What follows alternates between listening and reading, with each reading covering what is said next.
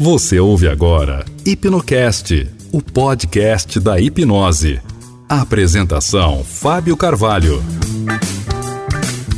Falando mais sobre hipnose e aprendizagem, esta é a parte 2 do episódio que eu gravei junto ao Paulinho Siqueira, lá do Coachcast Brasil. Neste episódio tem muita coisa legal, tenho certeza que você vai gostar. Se você ainda não baixou, baixa o mapa mental que nós utilizamos como base dessa conversa. Basta você entrar em fabioac.com barra mapa mental.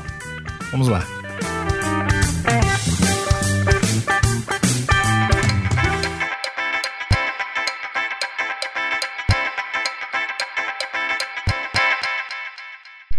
Quais são aqueles elementos que realmente vai me entregar é, o melhor ciclo de aprendizagem. Falando de ciclo de aprendizagem, é, na hipnose você passa invariavelmente pelos quatro, as quatro fases de um processo de aprendizagem, que é uhum. basicamente a preparação. Então você tem um, uma etapa de excitação. Essa preparação ela vem antes de um processo chamado de apresentação. Então é quando você de repente se reúne, é, você busca material, você busca a ter contato, a visualizar, a enxergar, a escutar tudo aquilo que tem a ver com um assunto, no caso da hipnose. E depois, uma terceira é, fase chama-se prática.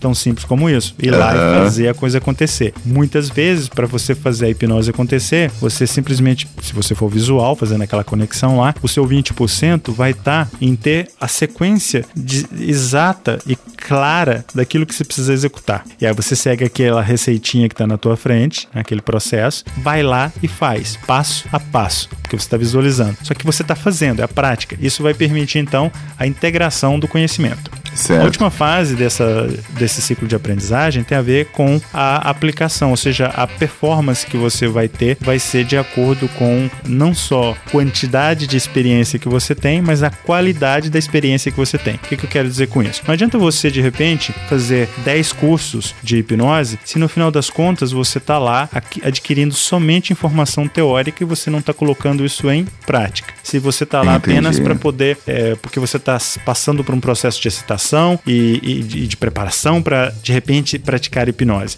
É, o que importa para você é de repente ter esse processo de apresentação, ou seja, de ter essa exposição à hipnose, né, de estar no meio, de sentir, escutar e ver hipnose, mas uhum. no final das contas você precisa ir lá integrar tudo isso, praticar. Tudo que você lê, tudo que você escutar, tudo que você uh, observar e, e exercitar dentro de um, de um curso, no final das contas, precisa ser integrado.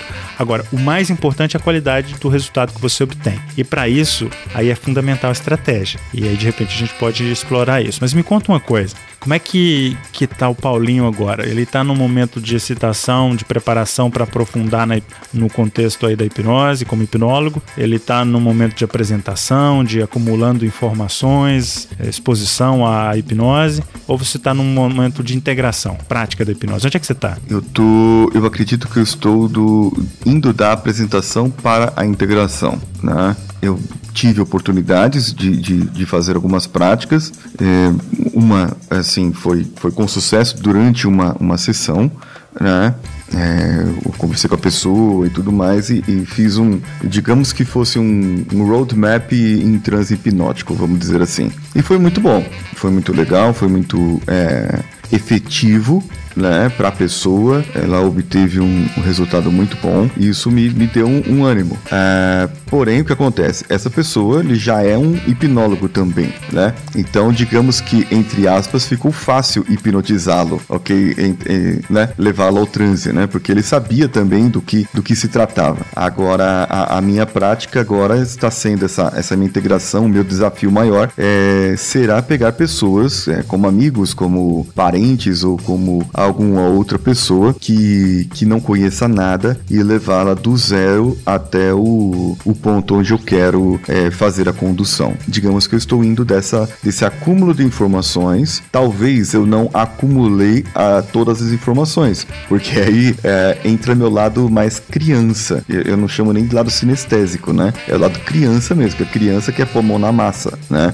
É, para você ter uma ideia, na escola eu não eu não estudava quando, quando ia para casa. Eu, eu, eu era o tipo de aluno que eu realmente, eu via o que o professor fazia uhum. é, e no dia da prova eu tirava nota boa. É, eu não iria né? esperar nada diferente de, de um visual. Exato. E aí a minha mãe reclamava, pô, mas você não estuda, você não faz trabalho, você não isso, aquilo. Para mim, fazer um trabalho, fazer um, um, escrever um relatório, fazer qualquer coisa desse tipo, para mim é uma, uma, uma tarefa maçante, né? Agora, é, eu criar algo já é para mim uma tarefa muito mais é, gostosa de se fazer, digamos assim, hum. né? É muito mais satisfatório para mim, para eu criar, que eu, eu realmente eu vou visualizar algo, vou viajar na maionese e, e, e, tudo mais, né?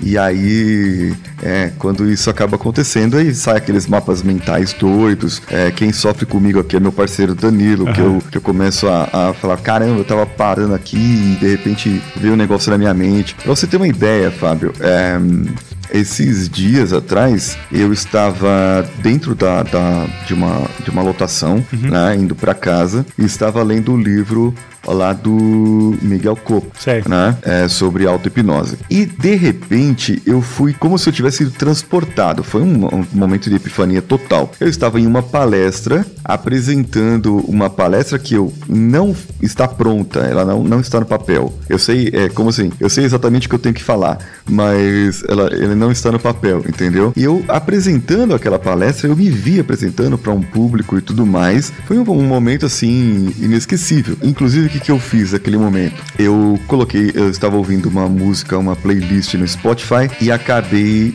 gravando aquela playlist. Falei, essa música aqui, toda vez que eu tocar essa música, eu vou lembrar desse momento, para eu poder lembrar do, do, do, que eu falei na palestra, porque assim, é, é, eu não, não é, depois eu não lembrei mais, entendeu? Então eu sei algo que eu falei lá. É, eu já coloquei essa música depois de novo e aí eu consegui remeter aquele momento e eu sei agora mais ou menos o que eu, que eu é, falei, né? Então eu tenho uma sequência do que falar. É, foi algo interessante, mas você vê, é algo totalmente na cabeça. É, é, eu viajei, entendeu? É, para aquele momento, um momento do futuro que eu não sei qual é, né? Mas que eu tenho certeza que vai acontecer, entendeu? Então, para isso, é, um dos, dos passos é esse: aprender é, mais e mais dessa parte da hipnose que eu sei que é, é, é fenomenal e ajuda muito isso. Né?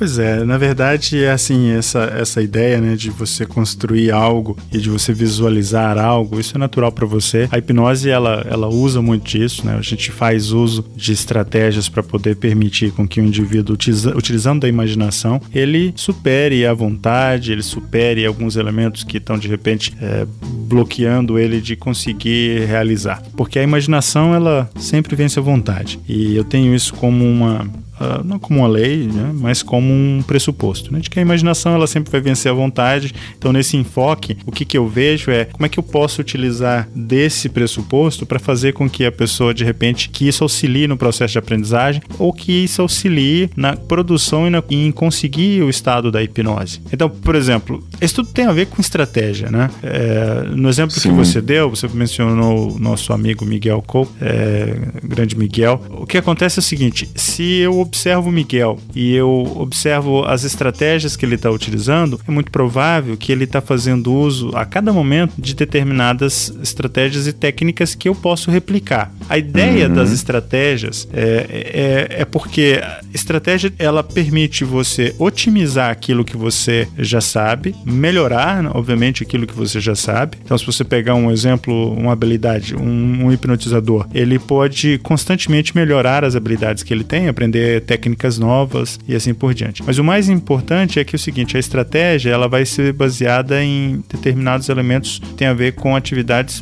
práticas. Quando você sai do elemento prático, quando você entra em elementos mais teóricos, aí você pode fazer uso de uma regra que é uma, uma estratégia eficiente também de aprendizagem, chamada regra 30-70, ou seja, 30% de conteúdo teórico com uma proporção de 70% de conteúdo prático. Como você, quando você faz isso, não necessariamente você precisa ser rígido com esses números, isso é só uma proporção para te orientar nessas atividades práticas e na execução uhum. de qualquer estratégia que você for utilizar. Como, por exemplo, se você tem um modelo de, de hipnotizador que você quer replicar, seja estratégia, seja habilidades uh, como, como o uso da hipnose num contexto terapêutico, num, num contexto de entretenimento, uh, e você vai fazer uso de estratégias de modelagem, uh, fazer uso de elementos que no próprio coaching a gente consegue identificar, consegue encontrar. O mais importante é ser certo. flexível. Né? Quanto mais simples, mais fácil. Quanto mais fácil, menor a complexidade, menor a distração, facilita a desconstrução em blocos simples uhum. que você pode digerir, que você pode rapidamente teorizar e ir lá e praticar. E quanto mais direcionado, permite que você também eh, possa repetir isso. E se você repetir isso, você pode criar um hábito. Então, das estratégias, uma delas é que você realmente crie um hábito. E para você criar o hábito, você precisa seguir na hipnose é, ser regular na hipnose, ou seja, que você pratique constantemente para que você possa então adquirir o hábito. No caso da hipnose, o hábito ele faz mais diferença quando a gente está falando de repente de auto-hipnose, porque ah, tá. a auto-hipnose ela requer que você, até que você assuma e consiga a condição de, de se colocar num estado de auto-hipnose, você trabalha o, o, elemento do hábito ali. Mas num, num, numa aprendizagem, qualquer habilidade que você queira aprender, uh, o modelo mais fácil de validar performance e resultado né, e verificar se o resultado realmente foi alcançado é ver é, quanto daquela habilidade já se transformou num hábito. Porque quando ela se transforma num hábito, você já pode ter certeza que você está passando ali por uma das últimas fases do ciclo de aprendizagem. Agora uma questão, né? Porque assim, é, por exemplo, escovar o dente, os dentes após a refeição. Isso é um hábito que quando você é criança, né, eu vejo isso com, com meu filho, é, a gente precisa ficar é, enchendo os picuá dele para ele poder escovar os dentes. Uhum. É, só que aí depois de um tempo isso acaba se tornando um hábito e você não se vê mais sem fazer isso, né? Você se sente incomodado, digamos assim, e você acaba indo lá escovando os dentes. Ou seja, se tornou um hábito da sua vida, é algo automático. É, no caso com habilidades, com competências, quando eu tenho um hábito e se torna automático, eu corro o risco de cair na zona de conforto? Corre sempre corre. Mas o, o, o legal é o seguinte: se é um, um, um, elemento que vai trazer algo positivo, ou seja, se o hábito é positivo, então uh, ah, faz tá. sentido que você permita a repetição. A gente sabe que a repetição vai fazer com que isso se transforme no hábito, não necessariamente, mas a chance são que com repetição vai haver ali uma memorização daquele processo, vai haver, consequentemente, um aprendizado daquilo e, obviamente, uh, se você tem um hábito gerado, porque é um compromisso associado. É, a uhum. ideia é que o conhecimento, por exemplo, se a gente contextualizar e usar uh, não necessariamente aprendizagem, mas vamos falar conhecimento, o conhecimento ele é sempre um processo. Ele não é um resultado, ele é um processo, ele é contínuo. Quando você chega uh, na habilidade que você determinou, que você queria aprender, que você quer aprender. Então, cumprindo um processo, que é o processo da aquisição de conhecimento, você adquiriu uma habilidade. Uma habilidade que é um componente daquele conhecimento que você tem. O escovar o dente, que é um hábito, ele é um, uma habilidade, é um processo que você segue, você tem um resultado, esse resultado é, tende a ser positivo, é, existe uma consciência com relação a isso, há uma repetição, existe uma memorização, um processo de mecanicismo que acontece, mas no final das contas, contas, é, o que está acontecendo ali é que você está dentro de certos períodos regulares, você está garantindo um compromisso com a, a, aquele hábito.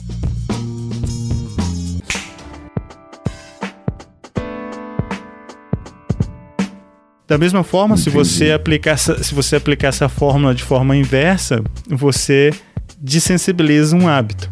Aí você corta uh, o processo repetitivo, logo o resultado é que a pessoa não tenha mais aquele hábito. Um exemplo, roer a unha. Então, com a hipnose, você faz o processo inverso da criação de um hábito. Ah, entendi. Você destrói aquele hábito, no caso. É, você dessensibiliza ele, né? Você muda. Porque o resultado não é o roer a unha, né? Você roer a unha uhum. porque, aquilo eh, se transformou no hábito, né? Porque existe talvez uma razão por conta daquilo, seja emocional, enfim. A gente pode, poderia entrar nessas, nessa esfera aí. Mas eh, eu acho que não faz sentido agora. No final das contas, como hábito, você pode quebrar o padrão que faz com que aquele hábito exista. Consequentemente, aquilo vai ser. Eh, transformado, transmutado, quebrado, apagado, né, destruído, se você Uhum. quiser. É, já falou aqui da parte da repetição, né? Você acabou falando do 8, né?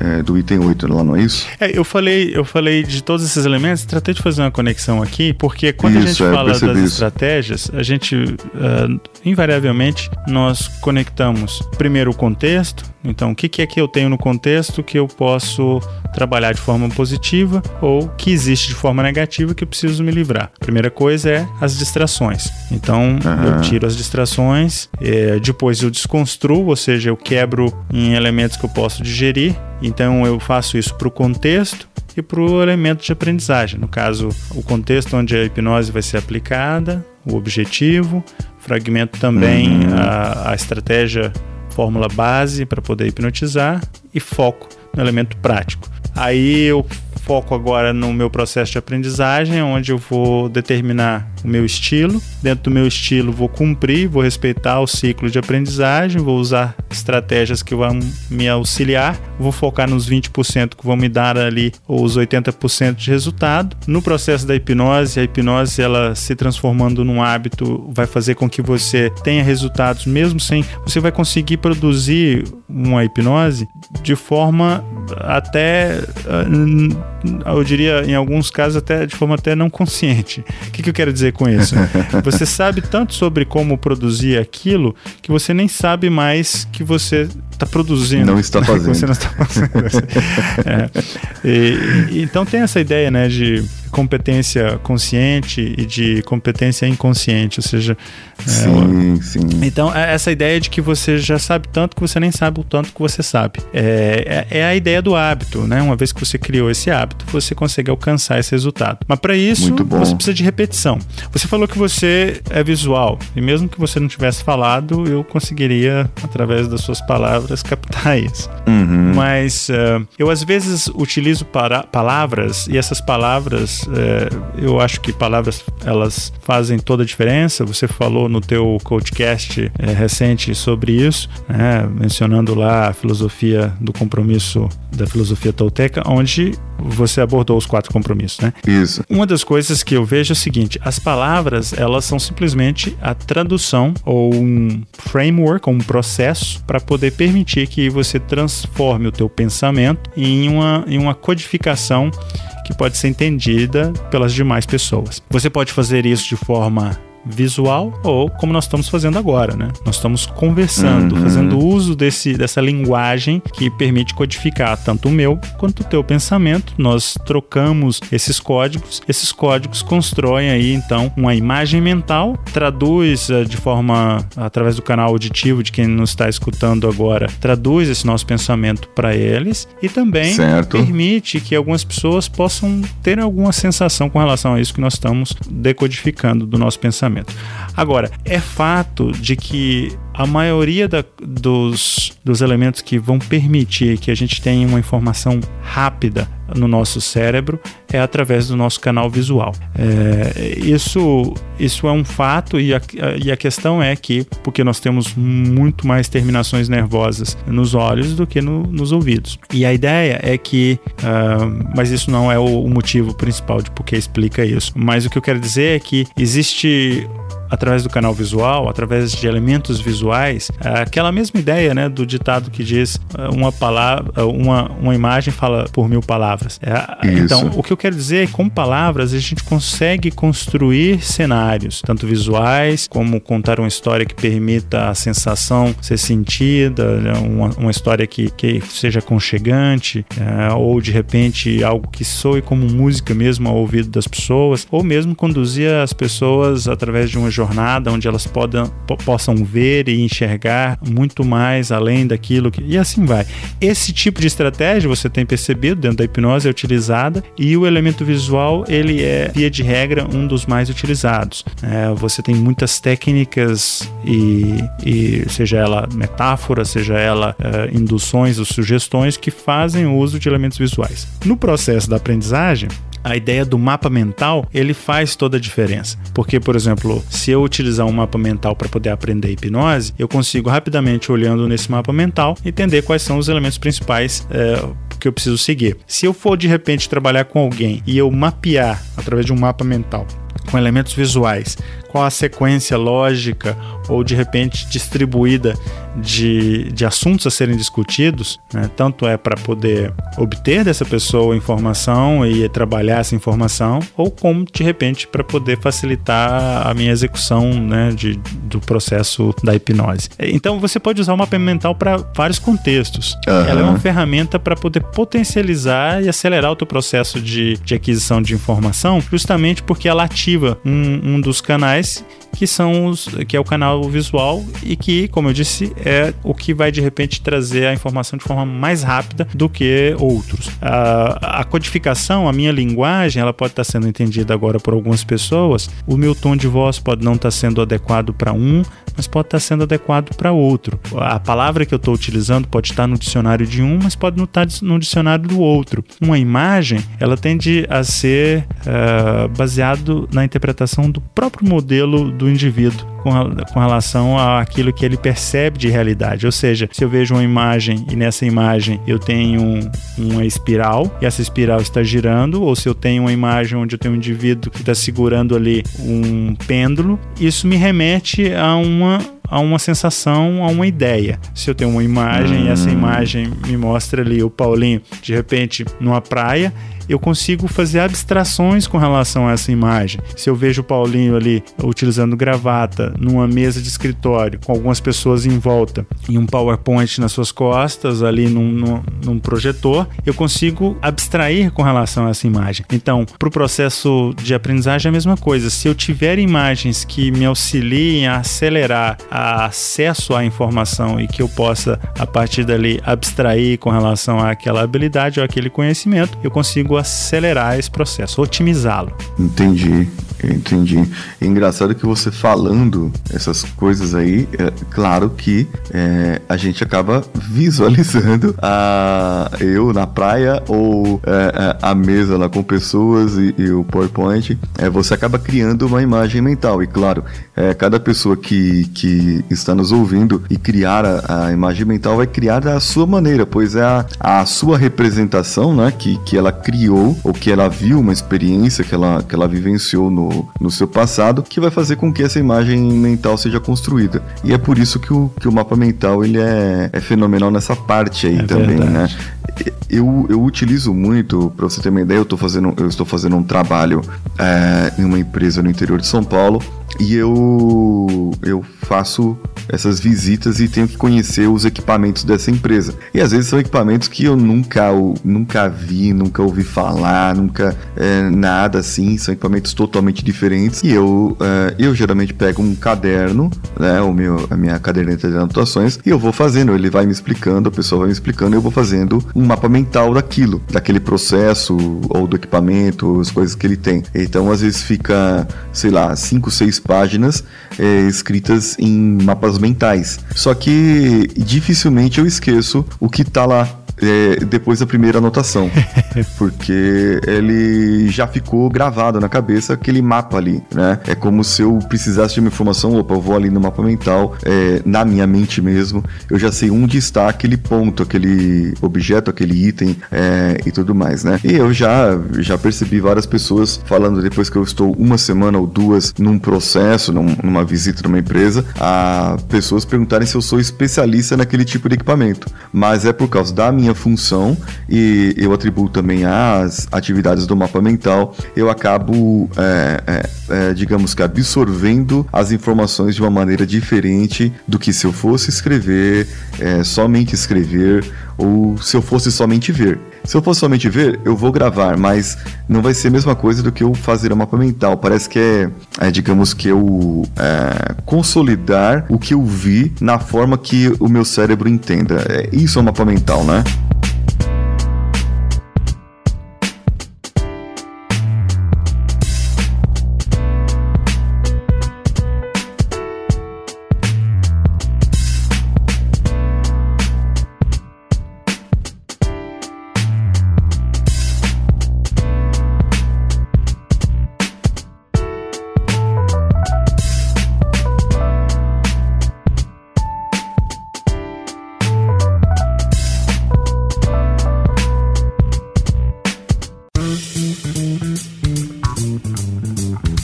Muito bem, este foi mais um Hipnocast e eu quero te fazer um pedido. Compartilhe este episódio com seus amigos nas redes sociais. Utilize o Facebook, o Twitter, utilize os meios de redes sociais que você está presente, compartilhe com seus amigos, mande via WhatsApp, faça download do arquivo em MP3 e compartilhe com o máximo possível de pessoas que você conhecer. Isso ajuda o nosso projeto a crescer ainda mais, fazer com que essa mensagem de divulgação e de educação com relação à hipnose seja levada a muito mais pessoas. No mais, eu quero te pedir também que visite o nosso website, deixe lá na página dos episódios os seus comentários, os seus feedbacks, mande mensagem pra gente e também participe lá do grupo do Telegram. O telegram.me barra hipnocast é o nosso grupo, você participando desse canal, você fica sabendo das novidades e de tudo o que tem acontecido do nosso planejamento com relação aos episódios e também dos convidados. No mais, o meu grande abraço e nos vemos no próximo episódio.